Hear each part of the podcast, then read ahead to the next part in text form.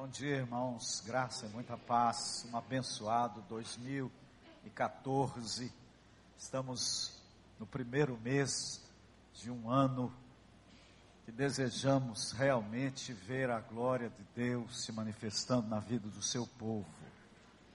E por isso eu quero repartir com os irmãos hoje qual é a filosofia, a filosofia básica da vida cristã o que foi que Jesus veio mudar como maneira de viver? O que, que é uma filosofia de vida? Não é algo que intelectualmente nós acreditamos. Filosofia de vida não é aquilo que nós é, conceituamos como o ideal de uma vida. Filosofia de vida é o que nós praticamos no nosso dia a dia. Todos nós temos uma filosofia de vida. Mesmo aqueles que nunca pensaram em qual seja a sua filosofia de vida, você tem a sua própria. E nós precisamos entender o que, que Jesus veio fazer o que que ele veio plantar dentro de nós, o que que ele veio mudar como estrutura de pensamento e estrutura de ação de vida concreta. Porque senão nós cantaremos os hinos louvando ao que Jesus fez por nós, sem entendermos o que que ele espera de nós o que, que a sua vida veio realizar como mudança na nossa estrutura. Eu gosto muito da música do Regis Danese, do Zaqueu, quando ele diz: entra na minha vida, mexe com minha estrutura. Então Jesus entra na nossa vida para mexer com a nossa estrutura, nossa maneira de pensar e nossa maneira de ser. Se o Evangelho não mudar a nossa maneira de pensar e a nossa maneira de ser, ele não nos atingiu de fato. Atingiu-nos apenas na superficialidade então eu convido os irmãos a uma reflexão séria e profunda hoje na filosofia do reino de Deus. E vamos abrir nossas Bíblias em Lucas capítulo 10. Nós vamos ler a famosíssima parábola do chamado bom samaritano. Pois nesta parábola nós iremos detectar três diferentes filosofias de vida. E talvez em síntese sejam as únicas filosofias que regem a vida do ser humano.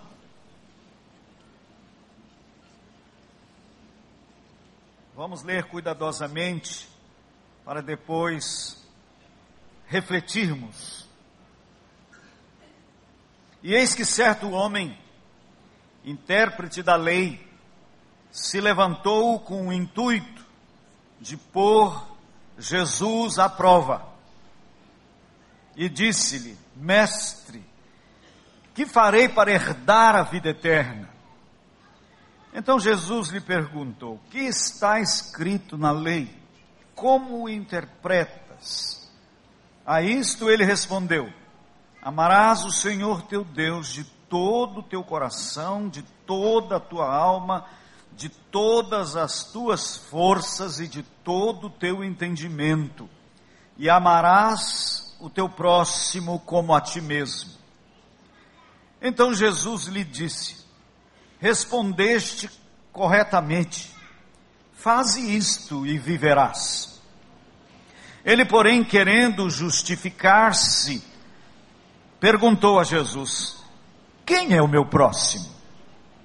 Jesus prosseguiu dizendo: Certo homem descia de Jerusalém para Jericó e veio a cair em mãos de salteadores, os quais, depois de tudo lhe roubarem e lhe causarem muitos ferimentos, retiraram-se, deixando-o semi-morto. Casualmente descia um sacerdote por aquele mesmo caminho e, vendo-o, passou de largo. Semelhantemente, um levita descia por aquele lugar e, vendo-o, também passou de largo. Certo samaritano que seguiu seu caminho passou-lhe perto e, vendo-o, compadeceu-se dele e chegando-se, pensou-lhe os ferimentos, aplicando-lhes óleo e vinho, e colocando-o sobre o seu próprio animal, levou-o para uma hospedaria e tratou dele. No dia seguinte, tirou dois denários e os entregou ao hospedeiro, dizendo: Cuida deste homem, e se alguma coisa gastares a mais, eu te indenizarei, indenizarei quando voltar. Qual desses três te parece ter sido o próximo? Do homem que caiu nas mãos dos salteadores. Respondeu-lhe o intérprete da lei, o que usou de misericórdia para com ele. Então lhe disse: Vai e procede tu de igual modo. Eu vou me permitir não começar a pregar já sobre o texto, eu queria fazer duas observações. A primeira é a necessidade que todo mundo aqui tem de fazer a classe de hermenêutica, que é uma das matérias dadas na escola dominical. Hermenêutica é a arte da interpretação. Ouvi uma pregadora famosa no nosso meio evangélico pregar este texto e usando o método pior, o pior dos métodos de interpretação, que é o método alegórico, que nenhum crente que se preze deveria usar como método de interpretação bíblica, ela deu a seguinte interpretação para essa parábola. Ela iria, na sua pregação, eh, definir com clareza quando seria a volta de Jesus baseada neste texto. Porque o homem caído na beira do caminho, assaltado pelos, pelos assaltantes, é o pecador. Jesus é, o, o bom samaritano é Jesus, que veio salvar o pecador. A hospedaria é a igreja, na qual Jesus coloca o pecador. E os dois denários que ele deu significa algo muito profundo, dizia ela. Porque o salário de um dia de um trabalhador era um denário. E ele disse, ele deu dois denários. Jesus com isso estava dizendo quando ele voltaria. Porque um dia é como mil anos, e Jesus então estava dizendo que depois de dois mil anos ele retornaria. E as pessoas ficam impactadas. Que impressionante. Mas isso é falso. Jesus não estava falando nada disso. Mas pessoas que inadvertidamente usam a alegoria, constroem absurdos em cima das escrituras, como se tivesse algo escondido por trás. A alegoria tenta mostrar um conhecimento secreto que os demais não têm. Então, todo mundo aqui precisa vir para a escola dominical para estudar, além de hermenêutica, muitas outras matérias importantes que foram apresentadas aqui. Outra colocação é que provavelmente 2014 seja meu último ano em São João del Rei. Queremos ir para Portugal em 2015 quero pregar em português de Portugal, com sotaque português. E Deus nos agraciou na igreja de São João, porque eu pastoreio São João e também a Igreja Batista da Redenção em Belo Horizonte. Só que em Belo Horizonte temos um colegiado de pastores maravilhoso. Eu vou ali apenas pregar uma vez por mês. E em São João, quando cheguei lá, tinha oito membros. Eu não fui para São João del Rei para ser pastor, eu fui para o sítio em Tiradentes por causa de um filho nosso com enfermidade. Estava assim, numa pré-aposentadoria. Mas eu fiquei com muito medo de ficar muito à toa lá em, São, em Tiradentes. Descobri que a primeira igreja de São João estava sem pastor. E me ofereci para ajudar aquela igreja. Eram oito membros brigados entre si num prédio decadente. Maravilhosa igreja.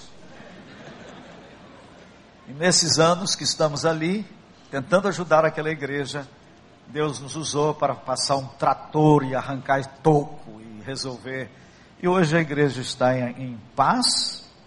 Temos uns mais de 40 pessoas se reunindo, membros existentes, reais, e uma liderança maravilhosa.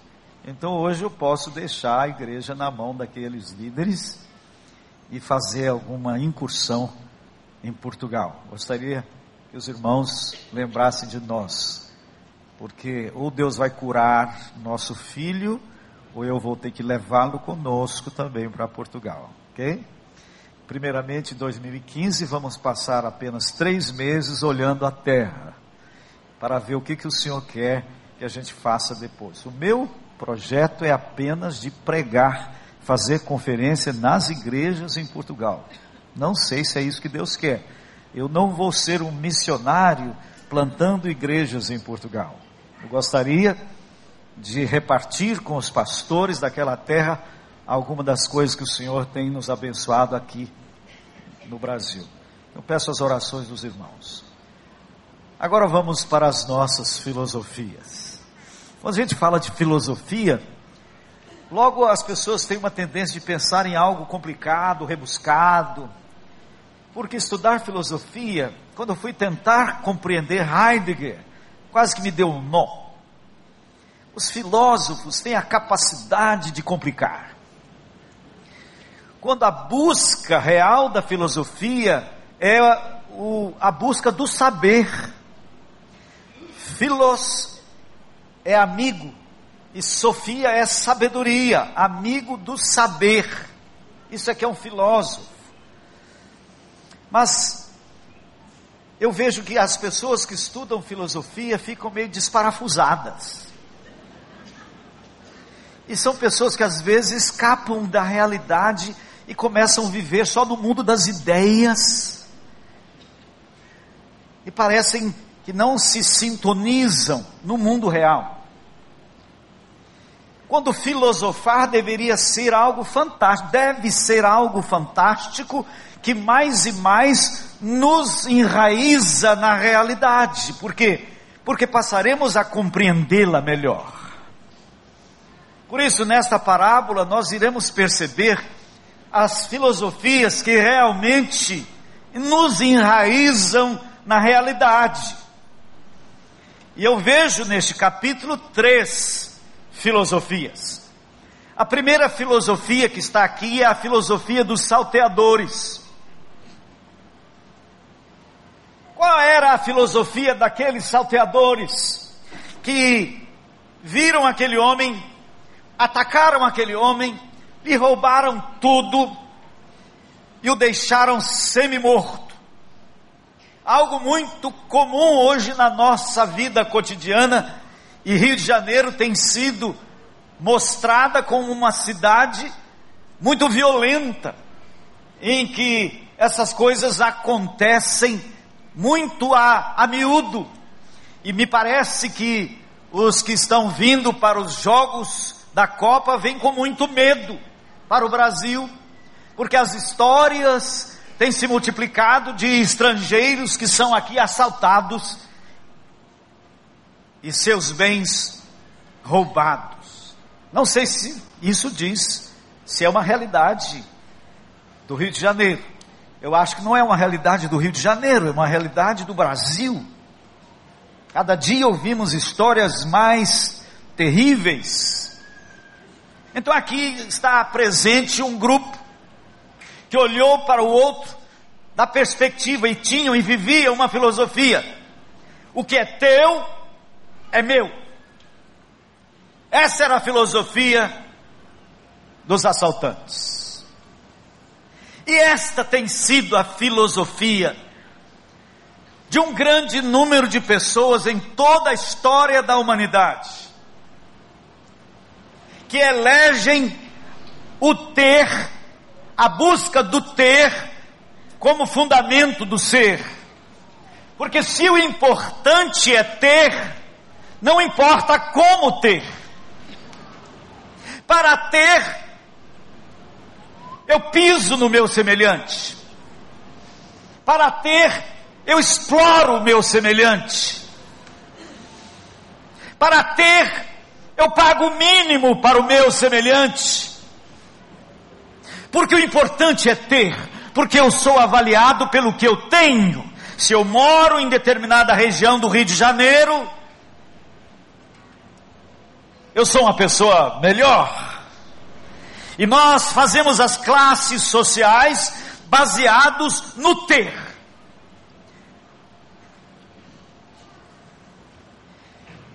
E no Brasil tem dez classes sociais. A alta alta, a alta média e a alta baixa.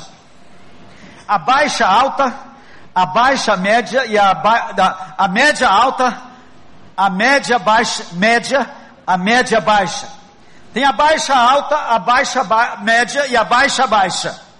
E tem os miseráveis tudo firmado no conceito do ter. Quem mora na favela tem que ser ruim. As pessoas têm vergonha às vezes de morar na favela. Porque os que moram na favela são classificados como pessoas ruins. Por quê? Porque são avaliadas pelo poder aquisitivo. Quem mora na Zona Sul, quem mora no Recreio, é gente boa. Porque tem casas boas, apartamentos bons. No entanto, isto não condiz com a realidade. Nós estamos vendo o país ser dilapidado por pessoas que olham para o seu semelhante dessa perspectiva. O que, que está acontecendo com a classe política brasileira? Por que, que não temos referenciais para, para votarmos nas próximas eleições? Eu votei no PT, trabalhei pela eleição do Lula. Eu fui desconvidado de um seminário onde eu iria ser o paraninfo, porque em 89 trabalhei na campanha do Lula. Meu nome saiu pelo Brasil aí, porque eu acreditei que aquele grupo tinha um projeto político saudável, porque eu acreditei que os marxistas olhavam para a vida de forma diferente. Não olhavam para a vida na perspectiva do que, que eu posso pegar para mim. Mas quando o PT chegou no poder,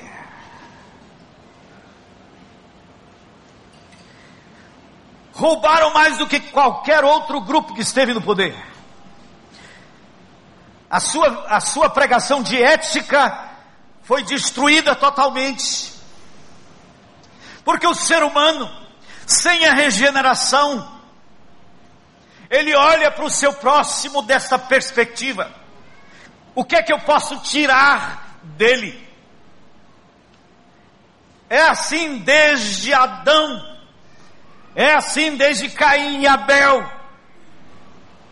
O ser humano é egocêntrico, e ele olha para o seu semelhante de forma egocêntrica ele se relaciona de forma egocêntrica. Ele quer sempre levar vantagem.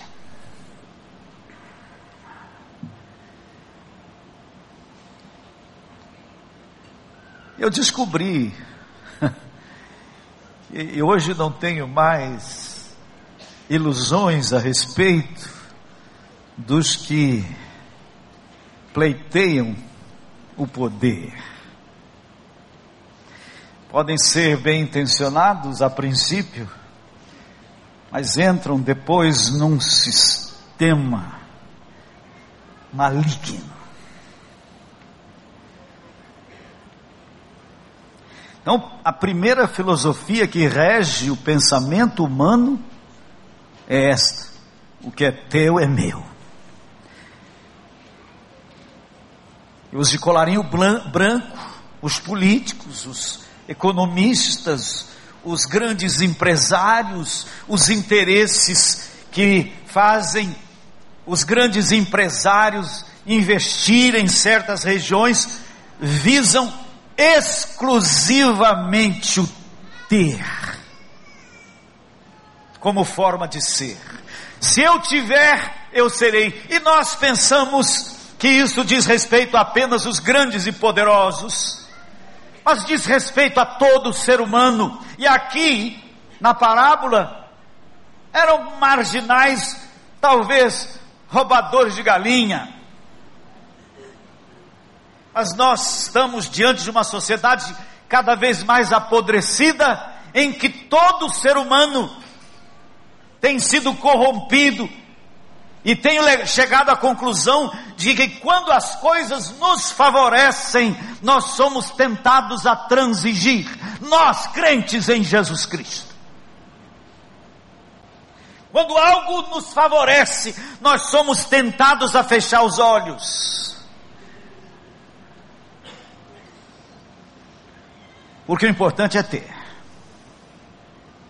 Se eu tiver o carro do ano, e não precisa, e não, não deve ser só o carro do ano, tem que ser o melhor carro do ano. Então eu sou importante.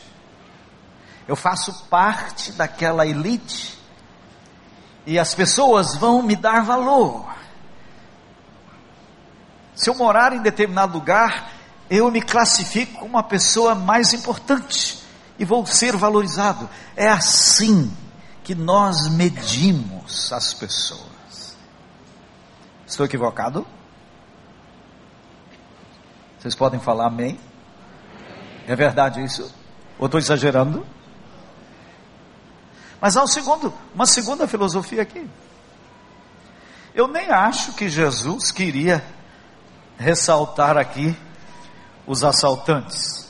Eu nem acho que Jesus tinha em mente levantar uma cruzada contra os assaltantes de beira de estrada. Ele estava só relatando um fato. Mas eu acho que Jesus queria atingir o segundo grupo, a segunda filosofia. É a filosofia dos religiosos. Diz o texto que casualmente descia um sacerdote por aquele mesmo caminho. Um sacerdote, vamos transferir a coisa para os nossos dias, um pregador, Aquele sacerdote descia de Jerusalém, havia pregado no culto das dez sobre amor ao próximo.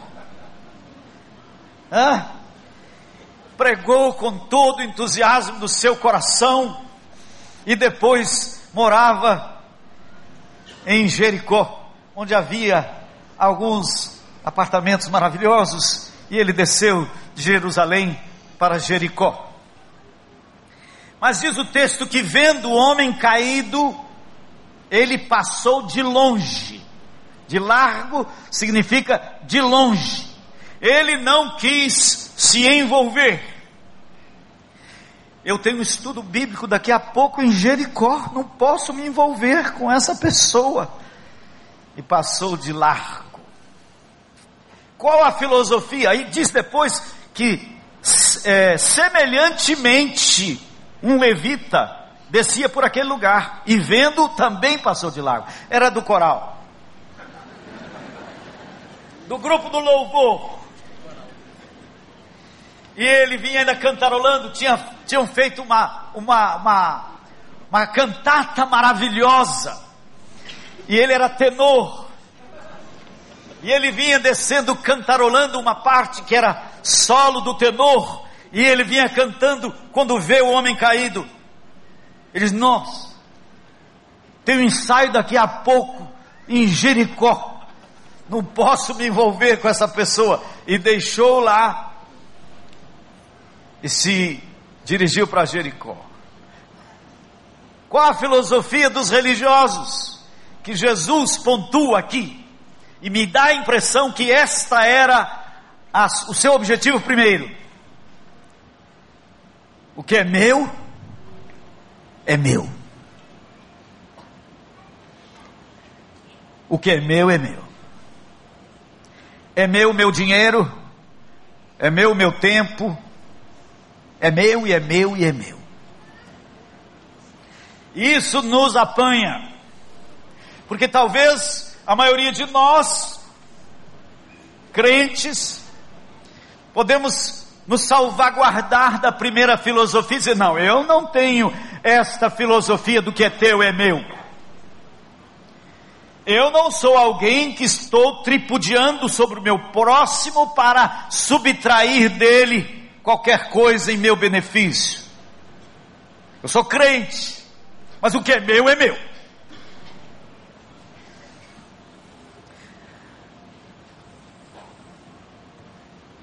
E através da história, grupos religiosos, filósofos, e quem quer que seja, engrossam esta segunda filosofia de vida.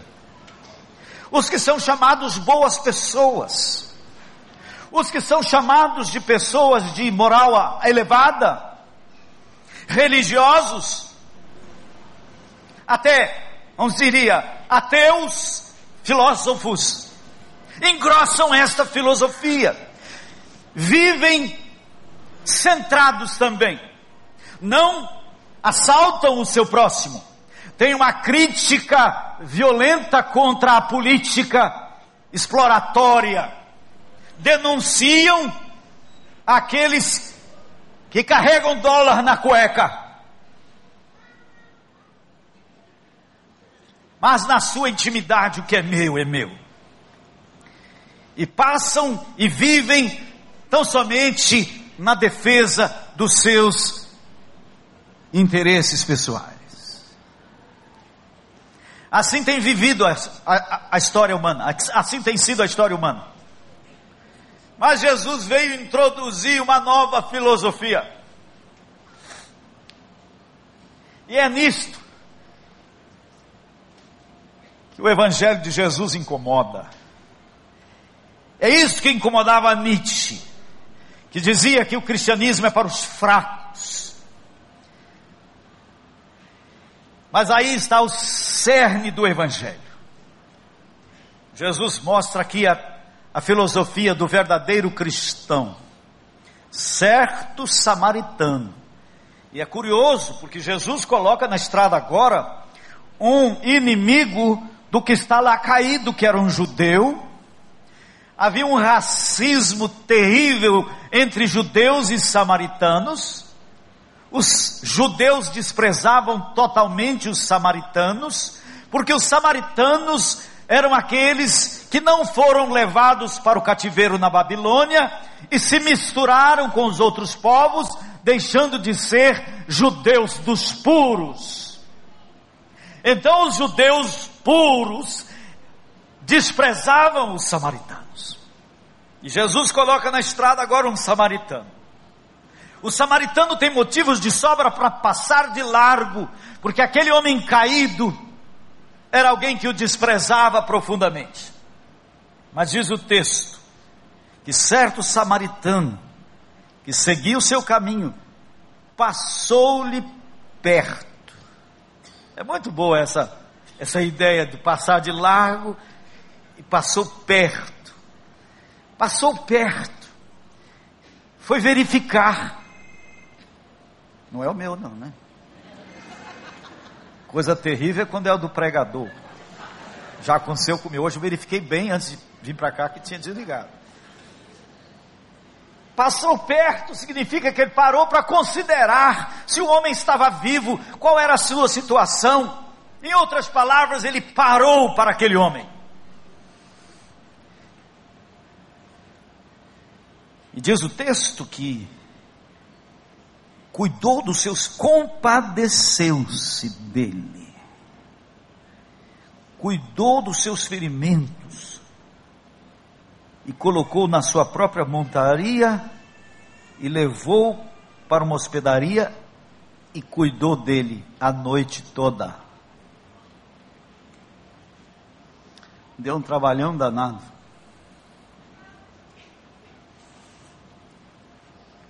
Jesus disse que este é o. Este, essa é a filosofia que Ele quer plantar em nós. O que é meu, o que é meu, é teu. Este é o Evangelho de Jesus.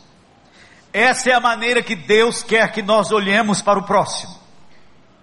Essa é a maneira como Deus quer que nós vivamos com significado. Porque o cristianismo ou muda nossa direção do olhar, ou não nos atingiu. Porque se continuarmos autocentrados, o Evangelho de fato não nos atingiu. Porque viver é para fora. Vocês já viram um pé de laranja comendo as próprias laranjas, os galhos das laranjeiras, pegando as laranjas e se alimentando delas. Não. Uma laranjeira dá laranjas para os outros. E Jesus diz que nós somos galhos, que Ele é o tronco, e nós damos galhos e damos frutos, é para os outros.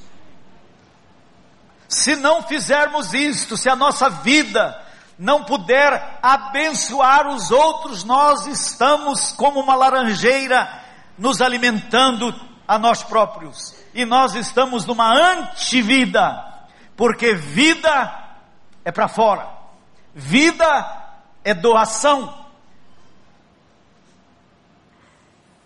Se não corremos o risco de passarmos pela vida e não vivermos. Eu sinto que depois que cheguei nos 70, comecei a, a, a vida começou a complicar. Até os 60 não tinha achado muita diferença, mas nos 70 comecei a sentir uma diferença. Você vai, você vai perdendo muitas coisas. E eu comecei a achar que já tinham levantado a bandeira da prorrogação. Mas eu tenho pedido ao Pai, dá-me o privilégio como diz a tua palavra, que o justo, na velhice, ainda dará frutos. Que ainda se doará, porque a tendência da. E, por favor, se tem grupo aqui chamado de terceira idade, não chame esse grupo de melhor idade. É hipocrisia. Eu fui falar para um grupo de terceira idade de, uma, de umas, algumas igrejas aqui do Rio de Janeiro, fizeram um congresso lá em Caxambu, fui convidado a ir lá falar, para, foi terrível. Nunca mais aceito. Porque agora as pessoas que entram na aposentadoria, mais do que nunca ficam autocentradas, achando que tudo tem que correr em função delas, e por isso morrem, porque vida é para fora. Enquanto tiver respiração, se doe, porque não a vida não tem significado. Viver é servir. Os que vivem a filosofia do ter para ser, não vivem. Não vivem. Amealham, amealham, amealham. Diz a Bíblia que aquele homem que construiu muitos celeiros, seus campos deram muito mantimento, e ele aguardou, guardou, guardou, guardou. E disse: Alma, come, bebe e regala-te. Agora posso ter uma aposentadoria. E Jesus, nós chamaríamos este homem de previdente. Jesus o chamou de louco. No reino de Deus é insanidade viver para si. Porque viver para si não é viver, é morrer. Qualquer que quiser ganhar a sua vida, perdê-la-á. Mas aquele que perder a sua vida por amor de mim, achará a vida. Você que está ficando velho como eu, doe sua vida até o fim. Porque só na doação é que encontramos significado. Então, esta é a filosofia. No dia seguinte, tirou dois denários e entregou ao hospedeiro. Aquele homem gastou dinheiro, mas ele gastou mais que dinheiro. Ele gastou muito tempo, ele se importou. E quando eu vejo esse texto, e eu acho que muitos crentes têm medo desse texto, porque se você tem medo desse texto, talvez você nem compreendeu o texto. Jesus não está ensinando que nós, os cristãos, somos responsáveis para acabar com a miséria do mundo. Jesus não está ensinando que nós temos que recolher todos os mendigos da rua. Não é isso que Jesus está ensinando. Jesus está ensinando quem é o meu próximo. Isso significa que todos nós, diariamente, teremos um próximo. Preste atenção, porque hoje você vai ter um próximo. Alguém que vai precisar de você. Nós pensamos em dinheiro, pensamos na pessoa que nos aborda e quer um, uma esmola, é a coisa mais fácil tirar um dinheiro e dar. Mas é muito mais difícil, às vezes, você dar o seu tempo para alguém chato. Sentar e ouvir. Jesus parava para as pessoas. Nós só queremos nos relacionar com alguém interessante, com alguém que vai contribuir conosco de alguma maneira. Mas nos relacionarmos com alguém que é um mala, nós desprezamos no nosso coração, por quê? Porque essa pessoa está querendo algo de mim e eu não quero dar. O que é meu é meu, o meu tempo é meu. Mas a essência do Evangelho é doação, é parar para o necessitado. É doar a nossa vida. Só isso que traz significado para a gente viver. E eu tenho pedido a Deus, Senhor, até o fim, dá-me o privilégio de me doar às pessoas. Paulo dizia de si, eu queria de poder dizer como Paulo, eu de boa vontade me gastarei e ainda me deixarei gastar em prol das vossas almas. Só existem dois grupos de pessoas: os que se gastam e os que se enferrujam. Os que se gastam são os que se doam, e os que se enferrujam são os que retêm, preocupados com o amanhã, preocupados com o futuro, amealham, amealham para si e Deus os chama de loucos. Então, preste muita atenção nos próximos que Deus vai colocar no seu caminho todos os dias. Você vai ser desafiado a sair da sua egocentricidade para se doar. Pode o, o, próximo ser até o mais próximo, pode ser o seu cônjuge. Mas preste atenção. E ser cristão. Olha, gente, quem dividiu a Bíblia em capítulos e versículos não foi o autor, o autor do texto. Não foi Lucas que colocou o capítulo 10, agora versículo 1, versículo 2. Escreveram de forma é, extensa como uma carta, né? Os maçoretas foram que dividiu a Bíblia nesses capítulos e versículos para nos ajudar. Agora olha como o Espírito Santo mexeu na coisa. Até na divisão. Olha só. Tem algumas divisões ruins aqui. Eu acho que eu colocaria de outra maneira. Mas olha aqui a divisão de João 3,16.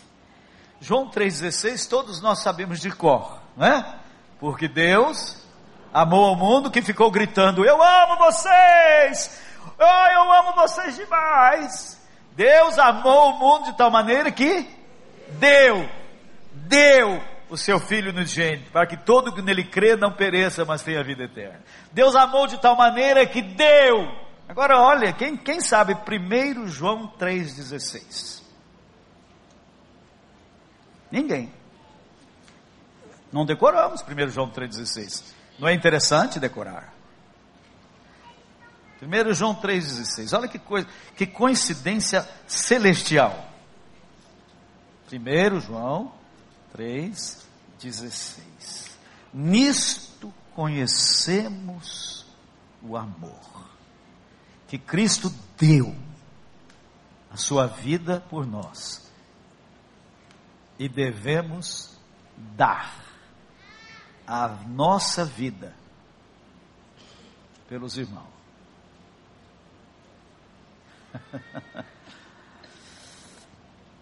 Nós cantamos aqui hoje, exaltamos a doação de Jesus. E quando a gente pensa em Jesus, ele se doou por inteiro. Não pensem que eu, eu vim para ser servido, eu não vim para ser servido, eu vim para servir e dar, dar, dar. Então, quando você olha para Jesus, você vê alguém se despojando da própria vida em doação. E nós adoramos e louvamos e não percebemos que Ele é o modelo vivo da vida. Eu sou a vida. Vocês querem a vida? Vida é doação.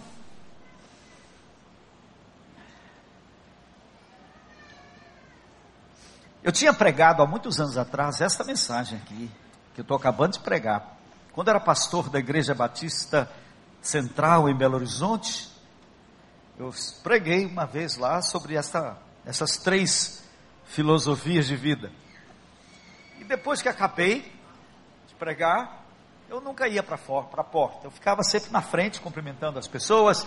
Eu não gostava muito de ir lá para a porta, não. Aí eu estou ali na frente cumprimentando alguns irmãos Chega o, chegou o Flávio, um irmão muito querido, disse, Ivênio, porque eu resgatei meu nome, não é mais pastor, Ivênio, tem um cara esquisito aí querendo falar com você. Quase que eu disse assim para ele, vire-se você com ele lá, ué, vai lá, trata você com ele.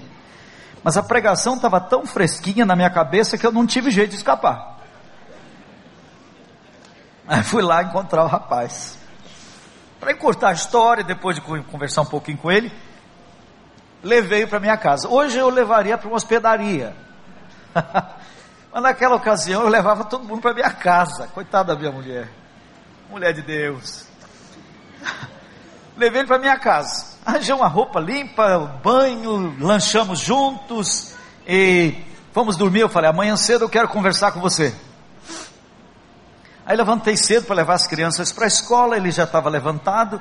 Aí combinei com ele, falei, ó, oh, eu estou saindo para levar as crianças para a escola, mas eu quero que você fique aqui e faça um serviço para mim. Eu tinha um quintal grande, gramado, eu falei, eu quero que você corte a grama. Expliquei para ele, dei a máquina na mão dele, falei, eu quero que você corte a grama aqui direitinho. Quando eu vier para a hora do almoço, nós vamos conversar. Quando cheguei na hora do almoço, Lá estava a grama do mesmo tamanho. Aí eu fui falar com ele, peraí, por que, que você não cortou a grama? Ele falou, mas eu cortei. Que cortou nada, a grama está igualzinha lá. Quando eu penso que fiz, eu já fiz. Vocês imaginam o problemão que eu estava com ele lá em casa, é? Foi duro.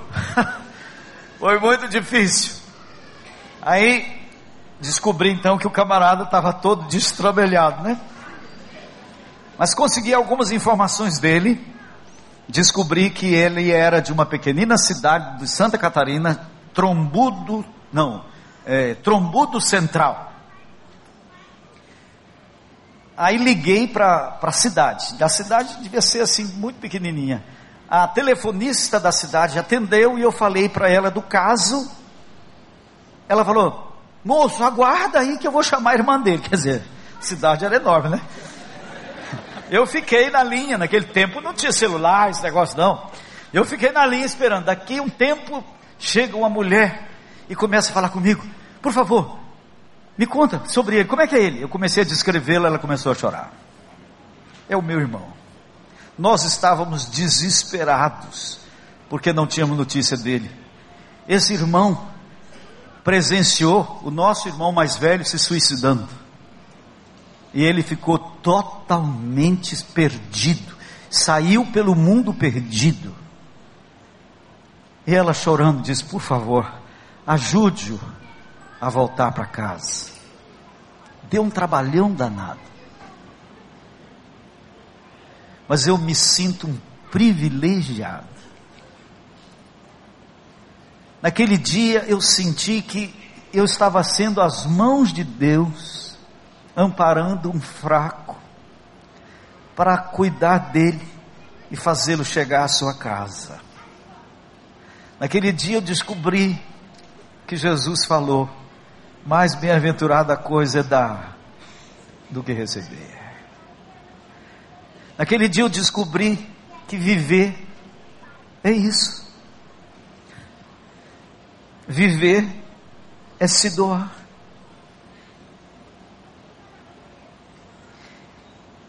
Este é o âmago do Evangelho.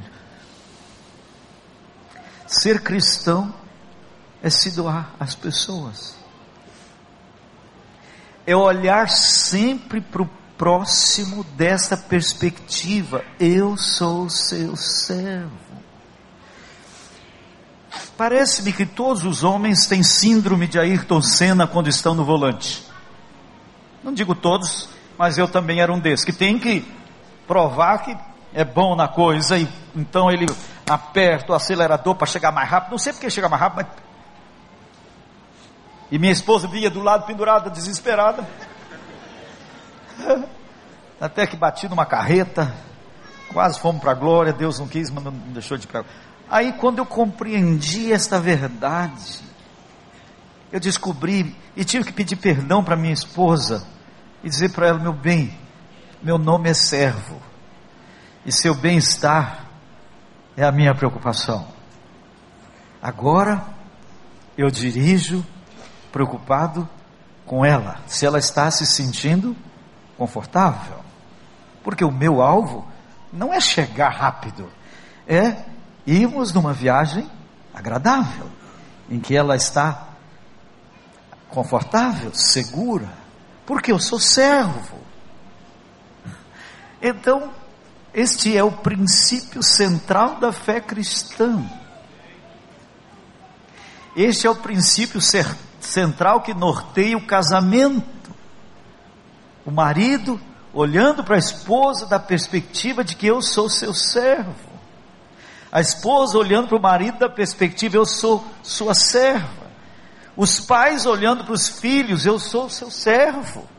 Os filhos olhando para o pai, eu sou seu servo. O patrão olhando para o empregado, eu sou seu servo. O empregado olhando para o patrão, eu sou seu servo. Essa é a sociedade. Karl Marx era filho de um pastor judeu. Pastor crente. Karl Marx cresceu num lar evangélico. E a ideia do comunismo ele tirou da Bíblia daquela primeira experiência dos cristãos, tendo tudo em comum, vendendo as propriedades e tendo tudo em comum. Mas ele nunca entendeu que aqueles cristãos fizeram isso não por imposição de ninguém. Aqueles cristãos interpretaram que a volta de Jesus era iminente. Jesus estava voltando. Então eles pensaram: por que, que a gente vai ficar aqui? Vamos ficar todo mundo junto. Depois perceberam que a vida de Jesus ia demorar, os apóstolos começaram a ensinar. E o princípio permaneceu. Não permaneceu a comunidade tendo tudo em comum. A igreja cresceu e o respeito à propriedade privada continuou, só que o princípio permaneceu. Ninguém considere sua nenhuma propriedade. O princípio que permaneceu foi o princípio de que você não é dono, você é apenas administrador. Esse é o princípio que rege o Novo Testamento, de que nós somos apenas administradores dos bens que Deus colocou em nossas mãos. Nós interpretamos que os 10% são de Deus, mas os 90% são meus. Interpretação errônea. O Novo Testamento não ensina isso. O Novo Testamento referenda trazer os dízimos para projetos conjuntos, como dessa igreja como esse desafio que aqui a, a compra dessa propriedade ao lado, um tremendo desafio para quê? Se os irmãos estivessem comprando essa propriedade para tornar cada vez mais agradável, eu diria que é um, um, um, uma filosofia religiosa. Mas comprar essa propriedade para abençoar é a filosofia do reino de Deus. Então invistam aí. O que aconteceu?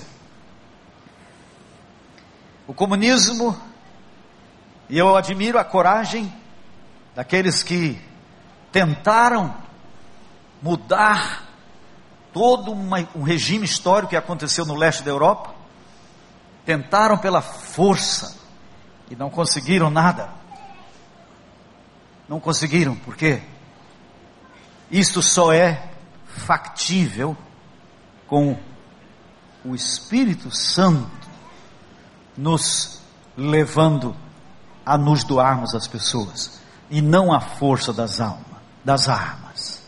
Por isso, politicamente, qualquer partido, como foi o Partido dos Trabalhadores, que conseguiu fazer um curral eleitoral como poucos partidos conseguiram através da Bolsa Família, é enganador é enganador, é mentiroso. E nós precisamos, como cristãos, ter consciência de quem nós vamos eleger. Não confiados de que são pessoas que vão ser genuínos cristãos na condução da coisa pública, mas como igreja, nós temos a responsabilidade de interceder pelas autoridades, para que governem debaixo do temor de Deus. Porque as autoridades constituídas estão governando debaixo do princípio do reino das trevas. E qualquer que entra num cargo público tem entrado tão somente para se locupletar. Lula saiu rico da presidência. O filho saiu rico da presidência. Então, meus queridos, nós somos brasileiros, mas não nos iludamos.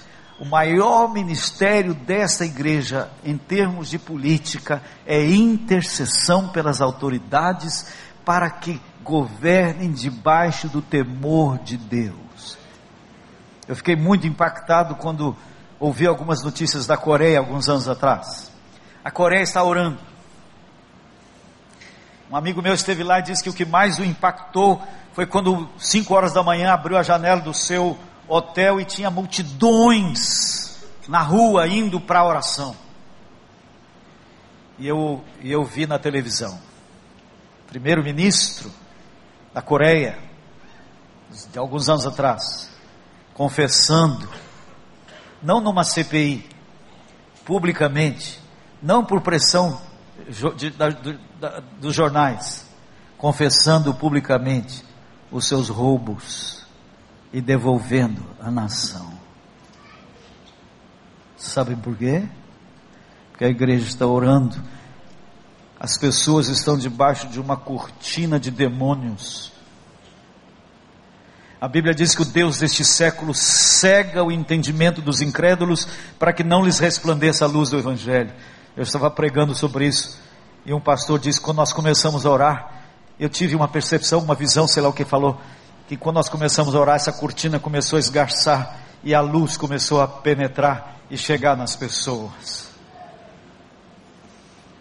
Então, nosso maior ministério é de intercessão pelos que estão investidos de autoridade para que para que governem debaixo do temor do Senhor.